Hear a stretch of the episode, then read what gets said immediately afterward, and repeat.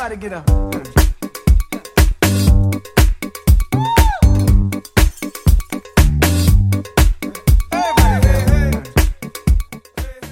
九月二十号的晚间，欢迎收听本期的《Leads for Life》，我是 Andrew，我是 Tina。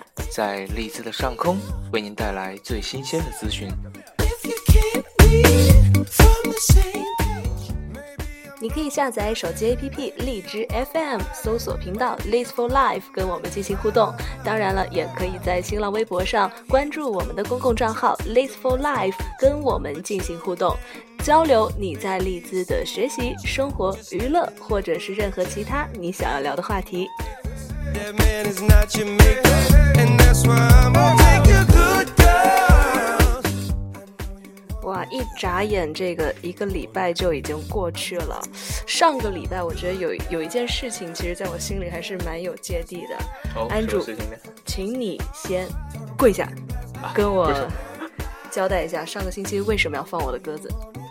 呃，对不起各位听众朋友，也对不起 Tina，、我上周呢是因为有事情去了谢飞，嘿嘿，所以没有按时赶回来录这期节目，然后找了两位相当棒的代班主持来帮我去完成上一期的节目，所以在此也非常感谢他们的帮助。来，刚刚说到去谢飞啊，嗯，那作为补偿，你就跟我们交流一下，你这一趟在谢飞有些什么样特别的经历？是去玩的吗？是去探亲访友，探亲访友，呃，开玩笑啦。呃，其实谢飞离利兹很近，坐火车的话只需要一个小时就能到了。啊，那也还好，不是特别远。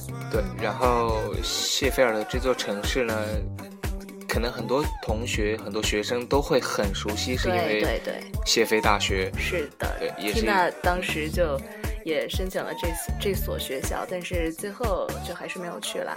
我当时 其实因为很多人都跟我说，他们叫谢菲尔德叫谢村，因为说那个地方特别破。然后再有就是我也有考虑，当然不光光是这个原因，还有就是我觉得利兹真的很棒，所以才会来利兹的。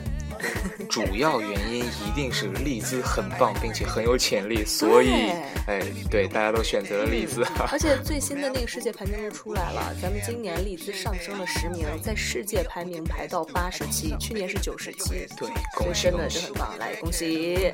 另外，Times 的排名在今年利兹大学也荣升了全英的第十四名。哇哦！嗯，提升了三位。呃，接下来言归正传，说到了这个去谢飞的这一行，呃，其实谢飞很多人都会认为它是一个村子，对啊，其实我也这么觉得，包括去过谢飞的人也都这么跟我说。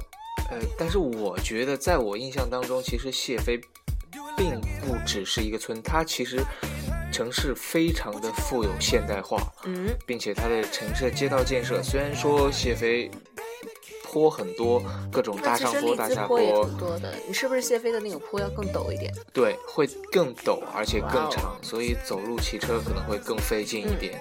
它是城市的那种吗？还是就是街道像我们这边街道一样，两边是楼房的？还是就是两边是一些树啊、草地啊这样的？但是在我感觉，这就是跟利兹有比较不同的一点。嗯利兹相对来说，虽然不像是 NEU 这这些这样的学校，呃，绿化做的那么好，不是吗？NEU 是什么？呃，但是也不像呃，你是想说 UEA 吗？对对对，优爷，不好意思，不好意思，各位听众，按住困了。呃，对，因为我们现在比较晚，我们现在已经晚零点五十三分了。对，然后录完节目我还得回去我，我的住处，得走很远很远的夜路。呃，横川海的 Park。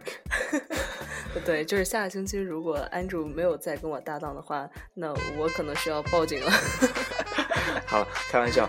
呃，在我感觉谢菲尔德这座城市，呃，因为我只有在我只在谢菲的城市当中，就是来回走、来回逛，然后我觉得它那个城市化的建设，相较于利兹来说更加的成熟。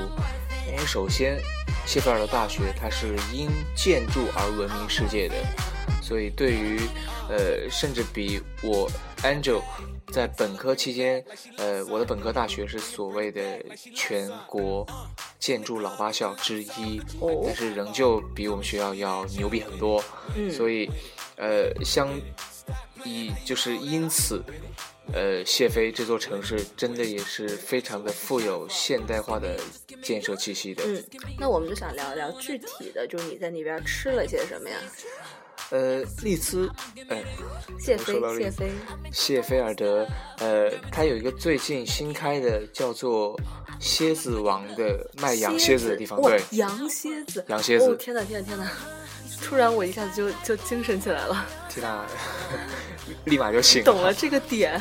对。哦，呃，所以很多朋友们如果想要吃到国内的味道的话，可以建议你们去花上一个小时坐火车去谢飞，然后在谢飞的伦敦路有一家叫做听听养蝎子的那个店，好，我们重要的事情要说三遍啊！伦敦路伦敦路嗯听听养听蝎子。听羊蝎子，呃，这些在网上其实都可以搜到，那个听听是 T I N T I N 的拼写，啊，对，大家可以搜一下，就晓得它那个地方，然后提前要打电话去确定老板今天是否开门，就很火是吗？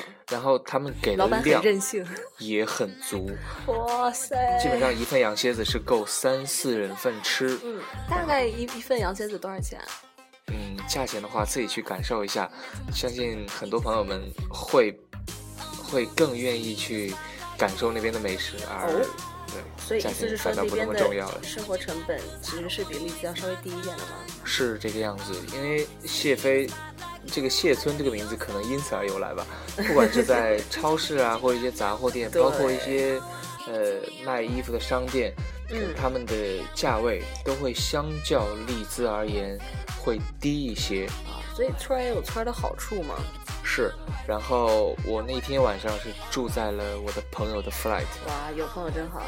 然后并不是像平时，比如说朋友来我这边，哎，我们只能一起呃合躺一间床啊然后他们给我拼了沙发床，是哇哦，对，的确蛮棒的，因为他们的 flight 非常的大，而且也非常的便宜。哎，多少钱？这个先当先卖个关子啊，嗯他们那个 flight 刚提到羊蝎子，安卓就打了两个嗝，这是怎样？大晚上的想到吃了就会饿啊。然后他们是两人 share 一间 flight，嗯，是学校的宿舍吗？还是在外面租的？他们通过中介找到了很合适的房源，嗯然后他们觉得价钱也合适，位置也方便，所以他们嗯定了那里。两人 share 共用的一个厨房，但是每人有单独的卫浴。他们有大概二十平米左右的客厅，外加二十平米，，对很大，好棒啊！有二百七十度的全景落地窗。哇，那他们是山景房吗？那种？算是山景房了，因为他们那个挑高还比较高，而且他们住在高层，所以能能俯瞰到整个城市的大半部分。嗯，然后他们每个礼拜的租金只要一百一十镑，哦，天哪！哎，不过我觉得听对缇娜来说，缇娜可能还是会选择利兹这样的。因为利兹这个城市和利兹这所大学真的太好了。对呀，呃，接下来，对，然后我们那天晚上我们还玩了桌游。那个朋友他从国内带来了很多那种类似于纸牌啊，或者说各种各样的，啊、Uno 对啊，三国杀呀，对，还有什么狼人游戏狼人，啊。哇塞，现在特别迷恋桌游游戏。天呐，是桌游脑残粉。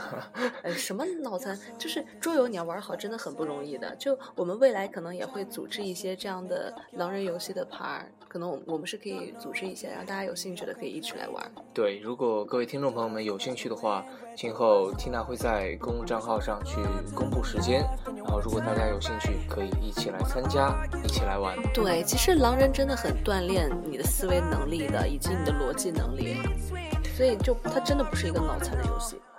呃，，Angel 证明，天啊其实呃思维很缜密，在玩狼人的游戏的时候，根本就不像一个文科生的样子。就是 什么文科生，我是艺术生。那我们就是说了，上一次其实是去了谢飞嘛。那，呃，安主其实在这个小假期啊，就是语言课和正课之间的假期，安主去了伦敦。我们感觉我们每一次做节目都可以聊到伦敦，因为就很多人都会一次又一次的去嘛。伦敦真的是一个非常有吸引力的地方，而且这个周这一周安主去的时间就特别棒，他真会挑。嗯，不知道大家这两天有没有看电视啊，或者看到一些广告上有讲到，呃，现在伦敦进正在进行的时装周，现在是一个 Fashion Week。所以我特别憧憬，因为我是你们已经去了之后，我才知道有这个的。我特别想看看，就是街头是不是有很多潮男潮女，然后有很多就是非常时尚的一些设计感的衣服。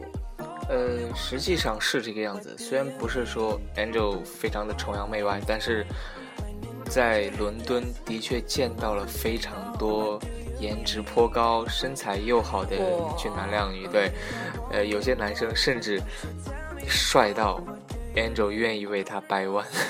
哦，拉回来，拉回来，我们三观很正，安住很啊对不起直，对不起安住只是长得看起来弯了一点，其实他的内在很直。呃，然后伦敦真的能见到很多就是衣着非常考究的绅士，嗯这是非常英伦风的一种范儿，嗯，也是很多人都学不来的。哎，那这一次我看你朋友圈有发一个泰迪熊，然后你说那个泰迪熊两百五十磅，我好好奇为什么那么贵？不就是个熊吗？而且我确定肯定是 Made in China。呃，made 哪里我不晓得，但是那个熊是我在进入了白金汉宫，啊，也就是进去了。对女王的后花园。哇，好吧，我上次都没有进去，你可以大概给我们描述一下，就是里面你可以看到哪哪些什么样的东西？OK，呃，刚开始进入白金汉宫的时候，首先会有两道长廊，它会介绍由呃从女王加冕上位，以至时至今日的这一长时间段的照片记录以及简介，呃，方便各位游客能很好的去游览这一片，就是了解。呃，伊丽莎白女皇这一段时间的历史。另外，在入场的时候，他会给每人都配发一台免费的讲解机，你可以调整自己的语，就是喜欢的语言，然后去走到哪里，你可以按相应的数字，然后找到相应的官方解释。安主一定是那种会选英语的人，人都选开玩笑啦，了俄语。对，大学辅修俄语。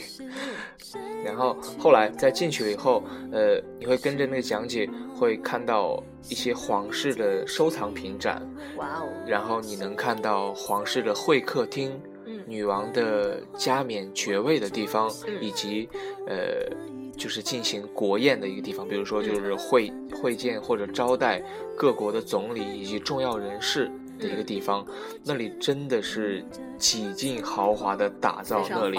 对，挑高也非常的高，然后空间也非常的大，真的也真的是了解到了一个皇家或者一个贵族他们的生活是怎么样的，嗯，然后有种想要好好学习，然后今后让自己儿子变成富二代的那种冲动。其实就是光变成富二代还不一定，人家这个是皇室，就真的是富也不一定会有的，就想想就好了。是，然后后来就在呃白金汉宫的礼品区，嗯当时看到了一只特别可爱的小熊，对，它那个熊长得很可爱，就很就是那种毛毛的那种泰迪熊，然后它还戴了一个厨师的帽子。我看到那个图，我们回头会把这个照片铺在我们的那个公共账号上，铺在微博上，让大家可以去看。那个熊确实长得很可爱，但是卖两百五十万真的是好心塞啊！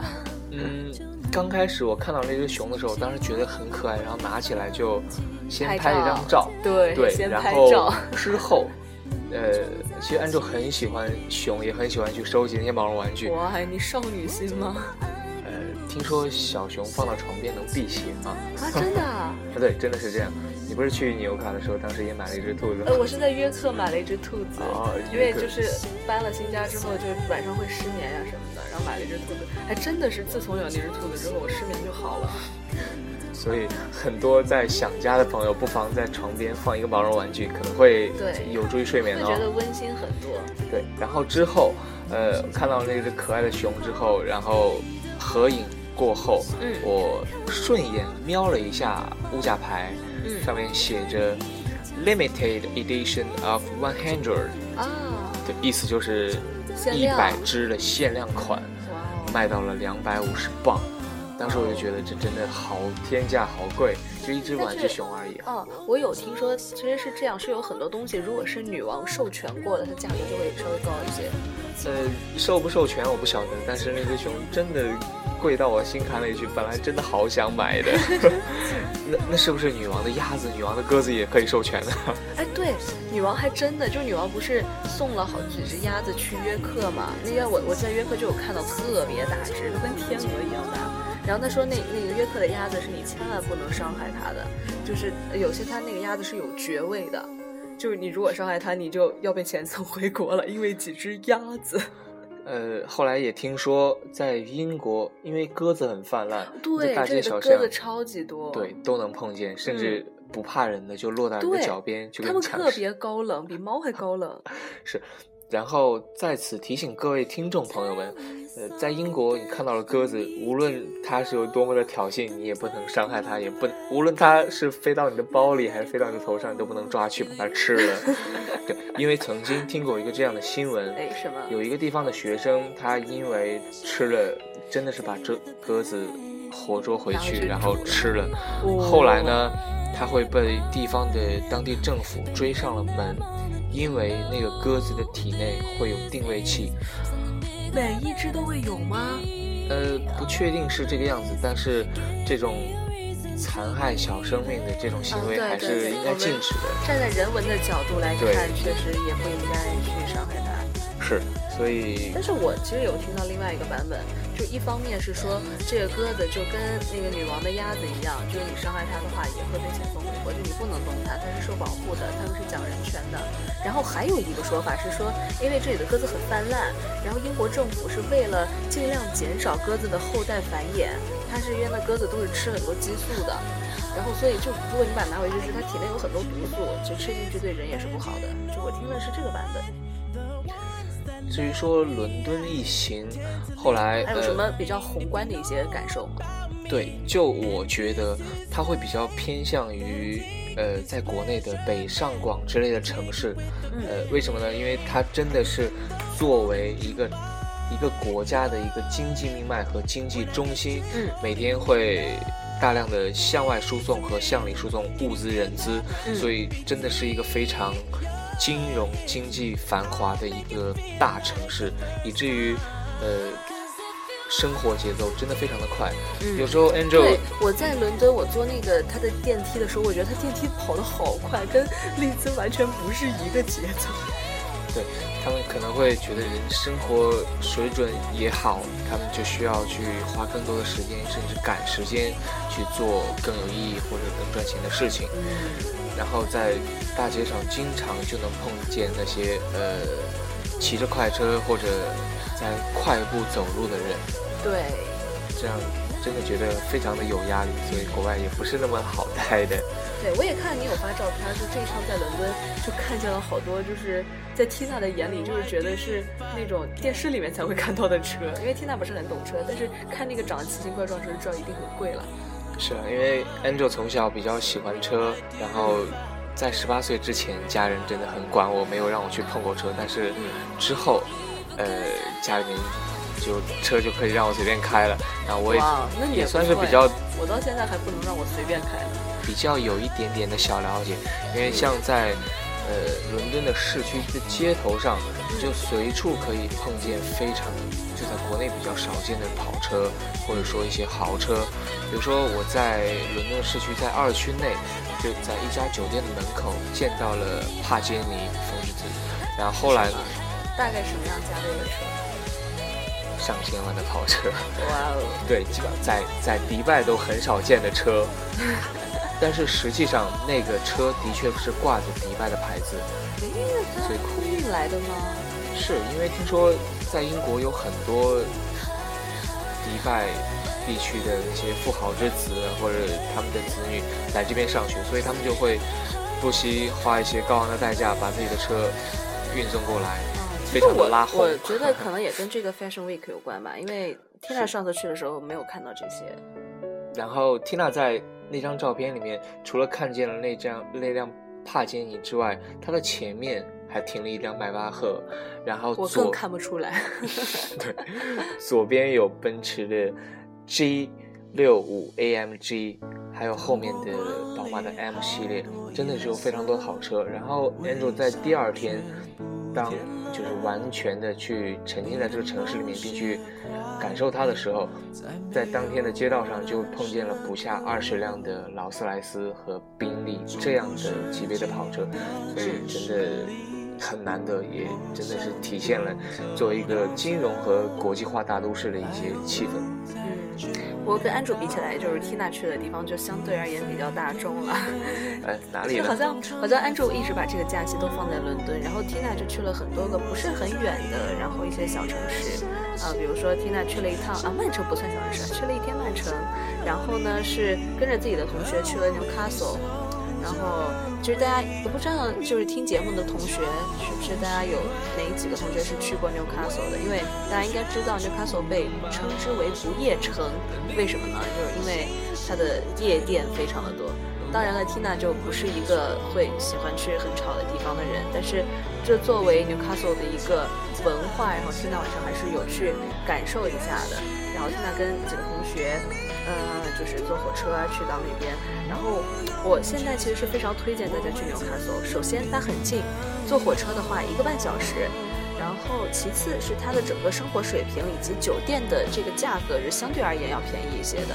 至少比利兹便宜，因为我同学过来，他订了利利兹的酒店，然后都是呃一间房间要一百多镑一晚上，但是 Tina 和同学两个人一起订的，呃 Newcastle 的一个河景房，然后两天一百六十六镑，再 share 一下。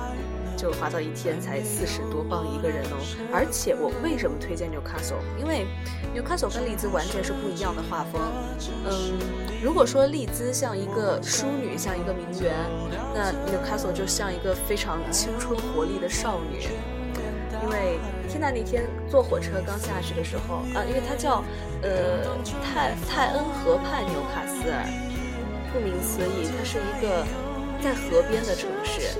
我下了火车之后，就沿着泰恩河畔一直往前走，刚好是傍晚的时候，然后那个光线打在云层上，云是渐变色的，从蓝到粉到紫，然后那个云朵就一朵一朵的颜色混合的非常好看，你就会觉得我不需要去取景，我随便拍一张都那么美。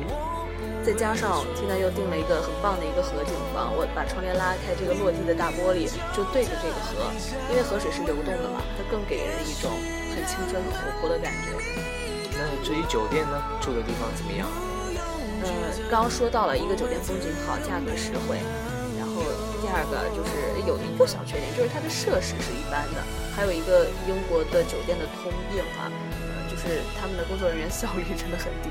因为我们当时在屋里就是打电话说我们需要吹风机，等了有二十多分钟，然后就一周就就送吹风机的人始终没有来，但是中间有一个人敲了我们的门，我们都以为是送吹风机的，完了，一打开之后是发小广告的，小广告。我当时都石化了，我在想说啊，原来这里也会发小广告。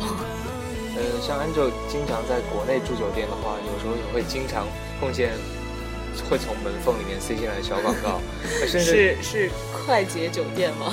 呃不一定啊，有一些好一点的酒店大酒店也会有，但是可能广告制作的更精良而已。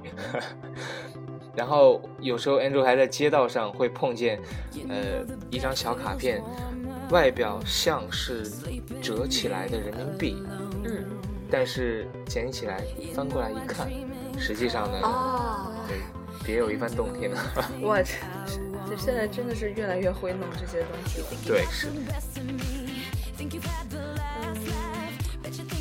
我们对刚刚就说了，我们去了这个 Newcastle，然后我我去了 Newcastle，呃，Andrew 去了伦敦。那我们其实我在 Newcastle 有吃那个 lobster，但是我知道伦敦是有一家非常有名的 lobster 的，所以我看到 Andrew 有吃。如果你不跟大家介绍的话，我就把你和那张熊的合影不打马赛克的发到官方微博上。这样不太好吧？呃，先给大家介绍一下，首先伦敦有一家非常著名的连锁，而且它是连锁，我知道。对就据说那个价格也是稍微贵一点的。叫做那上次没有去。Burger and Lobster。嗯，对，呃，顾名思，大家可能听到这个名字都会觉得，哎，这两个东西其实没有什么关系，是把两个拼到一块儿呢？龙虾汉堡还是怎么样？就像国内的龙虾盖浇饭。是，实际上不是那个样子的。呃，其实汉堡你说对于屌丝们来说，哎，其实挺好吃哦，或者懒得做饭、懒得花钱，呃，抱着汉堡津津有味的享受就够了。我们要说这里的汉堡跟我们平时讲的肯德基那种快餐不一样，它是烹饪的汉堡，不是那种就是快餐炸鸡的汉堡。对，在这里向大家普及一点，为什么说很多的快餐在国内会被叫做 junk food，就垃圾食品呢？因为他们首先在国内的很多食物他们是快餐，比如说嗯。麦当劳啊，或者包括一部分呃肯德基，大部分他们的食材包括他们的肉都是用油炸制成的，嗯，对。他们，会比较大损失的那个食物的营养成分。嗯。但是像在国内国内的，比如说 Burger King 啊，或者一部分的麦当劳，他们里面的内在食材是油煎出来的肉饼，这样子能较大程度的保留这个食物的营养成分。所以在啊在像这种肉饼啊，这就是用来区分垃圾食品的汉堡和这种烹饪汉堡的一个方式，是吗？对，所以大部分呃肯德基会被定义为垃圾食品，但是嗯麦当劳的一部分食品其实是非常健康的快捷食品，嗯他们的炸鸡或者说他们那种油炸食品才会被归属于垃圾食品。嗯然后在伦敦我们吃了那个 Burger and Lobster，真的是有别样的感觉，因为像在国内贵吗？当然贵了，别样的感觉。对，吃了一餐，然后花掉了嗯 Angel 一个月的生活费啊。好想知道你一个月生活费多少？呃，这这个不能告诉你，这是秘密哈。但是呃，先先给大家简单的介绍一下吧。其实，在那一家店，就是汉堡龙虾店里面，它会主要有两款主食，其实是你不用点的。它上在你入座以后，服务员会给你拿来菜单，其实菜单上都是酒单，主食只有两种，一种呢是汉堡，其中是会夹那种煎出来的肉饼，另外一种呢就是龙虾，但是龙虾呢也分为两种，一种是蒸出来的龙虾，另外一种就是 BBQ 烤出来的龙虾，嗯所以大家可以，你觉得哪一种会更值得去尝试一下？因为我觉得。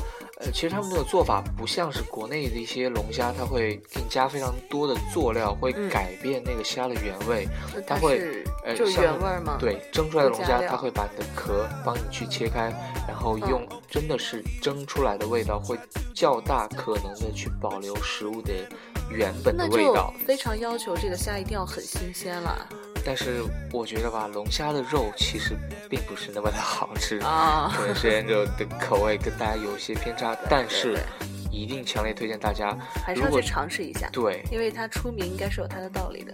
然后另外呢，去了以后不要选汉堡。对，因为价格是一样的，是吗？它每一克他们的主食就是三款，一个是汉堡，另外是蒸龙虾和烤龙虾，嗯，他们三款的价位都是二十磅每人，嗯所以再次强烈的推荐大家不要选龙虾去尝试龙虾，即使嗯哪怕有一点什么海鲜过敏啊，或者说的是我吗？对天呐，一吃龙虾就会脸红，就跟喝酒了一样。熟了，所以一定推荐大家去尝试一下。呃，即使对有些同学来说可能会有点贵啊，但是很值得去感受一下。对，但是就像对对你来说，我不知道怎样，就对听他来说，一般这样比较有名的、很新鲜的东西，我都是会去尝试一下。但是如果让我第二次再去吃，我也不会去，因为我吃完了觉得啊，就那样了。是啊，其实这也是旅行的意义之一，嗯，逛吃逛吃，对然后就开着火车走啦。就回到了利兹。对，你们刚刚说的这个呃呃吃啊，就是上一期节目当中呢，有同学跟我们提到了，就是想要呃我们节目去介绍一些利兹这里的好吃的东西。那呃，因为 Tina 就吃过的店也没有很多啦，就是我现在呃给大家推荐一家新开的中餐馆，是位于这个 Parkinson 对面，呃有一个很小的巴克莱银行，还有一个很小的 Tesco 是跟那个连在一起的，有一家新开的中餐馆叫做 Home 家。然后咱们丽兹主要去的中餐馆就三个嘛，呃，那个那个香香味王对，对然后 Red Chili 这两个都是还不错的。然后 Red Chili 我是觉得稍微贵一些，不过去完伦敦回来之后就觉得嗯都挺好的，都挺实惠的。嗯，然后之所以推荐 Home 是因为这家店刚开，最近都在打八折。然后他们家呢是有套餐的，套餐的价格从六点五磅到七磅不等，然后会就有点像盖浇饭，但是他还会送你一个每日例汤。呃，我保证我没有收赞助费啊。真的是这个样子对吗？，然后因为我那天去吃了一个香辣虾，然后我觉得如果喜欢那种香辣口味的人，一定要去吃那个，不是很贵，而且很好吃。那个虾就跟我们国内吃的是一个个味道。然后另外我还吃了一个那个牛腩咖喱牛腩饭，然后其实觉得也跟国内味道比较贴近了，而且它的饭量给的也是挺足的。Tina 应该是收了那一家的真的没有了广费哦。因为就上期节目有同学在问到嘛，所以我觉得趁着它最近在打折，就大家可以赶紧去体验一下，而且这个距离也是比较好的，跟那个 Red Chili 比起来要好找多了。因为 Tina 就很有名的找不到路啊，就是 Red Chili 每次去找他的时候都要绕来绕去找好久，然后现在就在这个巴克莱旁边，就非常好找了。是，所以有些同学如果怀念了家的味道，不妨去尝试一下，其实它会给你不一样的感受。嗯，对。然后刚刚其实我们说了很多到处玩的事情，就听到突然想起来，在曼城有一件 非常好笑的事情，就是在曼城你经常会在街上旁边那个栏杆那儿看到那种呃一个锁，然后只锁着一个车轮儿，或者只锁着一个车架。哦，为什么呢？这个这个对于非常爱车的安主来说，那就是一件非常心碎的事儿了。我们来请安主为我们描述一下这个画面。呃，是这个样子的，因为在曼城，其实，在全英国，你可能大街小巷都会碰到这种情况，可能有时候会碰看见一个锁头锁着一个车轮，或者有时候一个锁头锁着一个车架，但是两个轮子就不见了。为什么呢？因为有很多的小偷在，所以像利兹就是一个比较。呃相对安全啊，对，相对安全。它的很多在存车处，它们都会有写 CCTV，就是一个呃，不是中央电视台哦。是是是监控，对。然后在曼城的城市就不会有这么多的基础设施建设，嗯所以你基本上你的车子，如果你过一晚的话，可能就会你的车子就会少零件了。对。其实 Angel 在国内也经常骑车，但是呃，哇，你要是被被人家抢走了一个部分，那真的是真的会很心碎，因为 Angel 的车子都是自己一件一件亲手淘来，并费了很多心血的。定制，所以才得到一款爱车。如果嗯有爱骑车的朋友们，可以跟我找找我来交流一下。可以通过我们的官方微博去联系 Andrew。那呃，明天不对，不是明天，就几个小时之后啊，就是一个新的一周了。很多同学，包括商学院的同学，是已经开始上课了的。那下一周呢，从周三开始，其他专业陆陆续续都开始上课了。嗯。就是也希望，呃，跟我们的节目一样，跟 Andrew 和 Tina 一样，我们一块儿在这里进行我们接下来的学习，能够更加的顺利。然后今天节目的最后，就是 Tina 想说一件事情，就是因为上个星期我们聊了搬家嘛，很多同学呃搬家东西很多，都借了这个超市的小推车。然后 Tina 有一天去超市的时候，因为也买了很多东西，然后 Tina 就问那个人，就说啊，那能不能呃就是租这里的小推车或者是什么的？然后那个保安就当时就很严肃的跟我说，哦不可以，因为这边的车是呃严禁推出超市的范围的。然后我当时就说，那那我们在那个宿舍那里就看到很多这个小推车。然后保安大叔一脸惊讶说，啊，是吗？怪不得最近超市的车少了这么多。然后他说，就是这个行为是违法的，然后等等等等，就跟我真的说的很严肃。然后我我就哦，我就就想说，那今天的节目希望跟大家提一下，因为之前搬家的时候确实大家东西多，可以被理解，就是借了这个超市的推车。不过也希望呃借过的同学呢，能够记住，我们在再回到超市的时候，就顺手把它再推回去就好了。对，其实呃，Angel 在此也要承认自己的错误，因为之前我我的 house 住的比较远，会偏向海德公园一点。他的 house 就是一个世外桃源。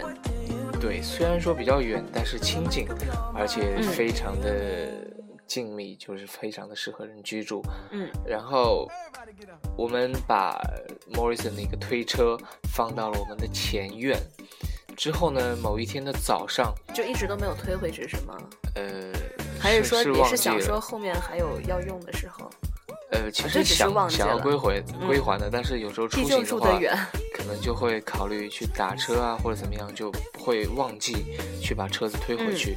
然后后来某一天早上，呃，对面的邻居当看到我们出来以后，我们碰见了，嗯他就非常的义正言辞的去告诉我们，你这样子的做法是非常不对的，嗯你需要立马去把车子归还。如果你再不归还的话，我们就会报警。哇，这么严肃啊！对，当时 Angel 的确也吓了一大跳。后来呢，呃，我也很非常的委婉的去去告诉了他，我们其实并不是有意想要去去占有这些，我们只是当时因为搬对家对他们超市的人真的就是用盗窃这个词来说的。是，所以这个行为可能在国内的很多朋友们眼里，并不算是一件什么大事情，但嗯是对于国外的人，他们非常的讲究信誉，嗯所以还是尽早的归还。如果用过以后，还是呃去负一点责任，去把这些所有的东西都安置好，这样才比较好。嗯，是的。那今天节目也到尾声了，希望大家这一夜睡得好，祝大家晚安。那最后送上一首来自李代沫的《人质》，也是缇娜非常喜欢的一首歌。那希望在这个夜晚给你带去一些安慰。各位观众朋友们，再见。晚安，我们下期再见。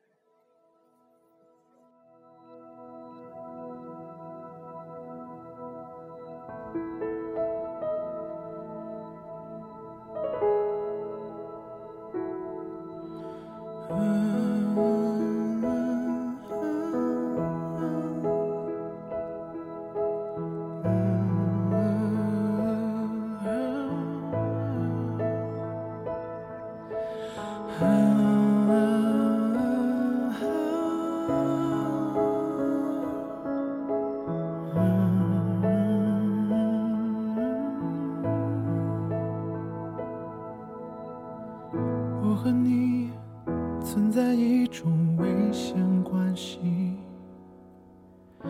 彼此挟持着另一部分的自己。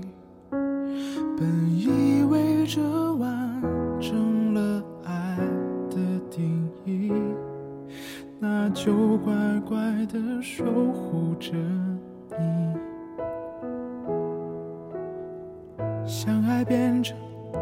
猜忌怀疑的烂游戏，规则是要憋着呼吸，越靠越近。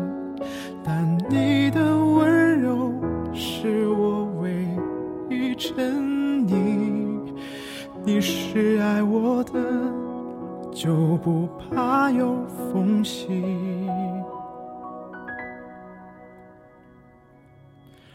在我心上用力的开一枪，让一切归零在这声巨响。如果爱是说什么都不能放，我不挣扎，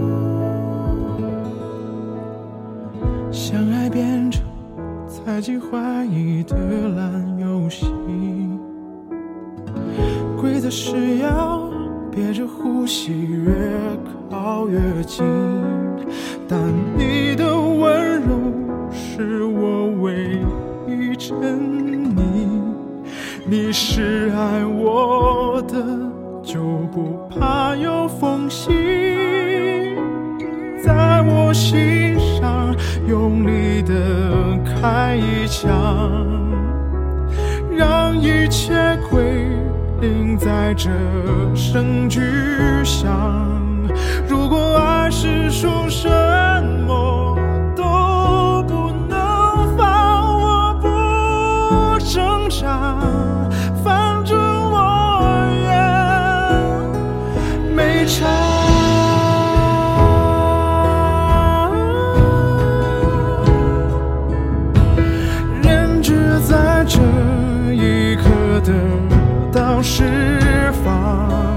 相爱的唇